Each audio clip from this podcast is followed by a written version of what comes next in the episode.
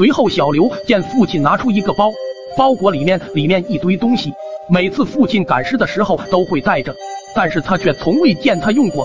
此时，小刘见父亲打开包裹，父亲拿出了一个新符咒，然后看见父亲迅速的撕下死尸脑门的符咒，又迅速的贴上刚写的符咒。这个符咒他看到和先前赶尸的符咒不一样。那些猫在父亲换完符咒之后停顿了一下，但是却没有停多久。那些猫又开始接近死尸，完全无视父亲的存在。父亲看到符咒无效，又从身后拿出背在身上的桃木剑。小刘一看不好，这是要干上的节奏啊！那他肯定得下去帮忙了。此时他完全忘记父亲叮嘱过不要出来。就在他冲上来的那一刻，突然看到白猫全退了。小刘很惊讶。但是发现父亲更惊讶地看着他，继而哈哈大笑起来。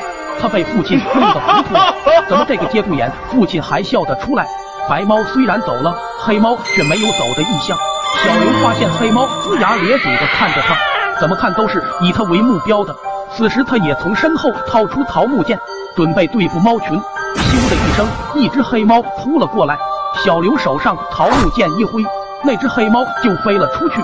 其他黑猫看到他如此干净利落的动作，没再进行下一步动作。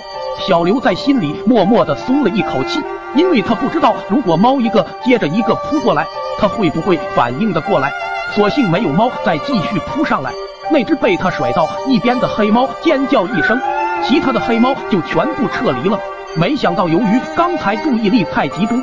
他此时居然有虚脱的感觉，父亲让他坐下休息，一个劲的看着小刘。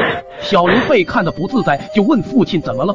父亲笑着说：“儿子不错。”父亲很少夸他，这次居然说的这么直截了当，他有点受宠若惊。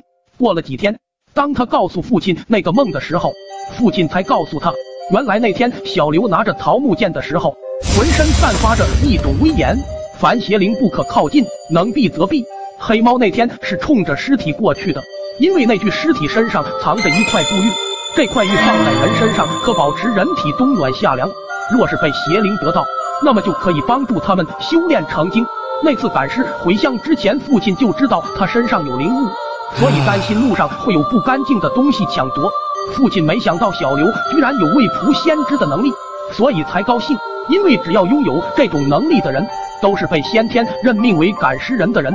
这一生都会有惊无险，奇趣无穷的。他听了，却突然觉得天崩地裂了。居然是有惊无险，那就意味着我这一生都要担惊受怕了。不过既然天命难违，小刘就会好好利用他的能力，准备维护世界和。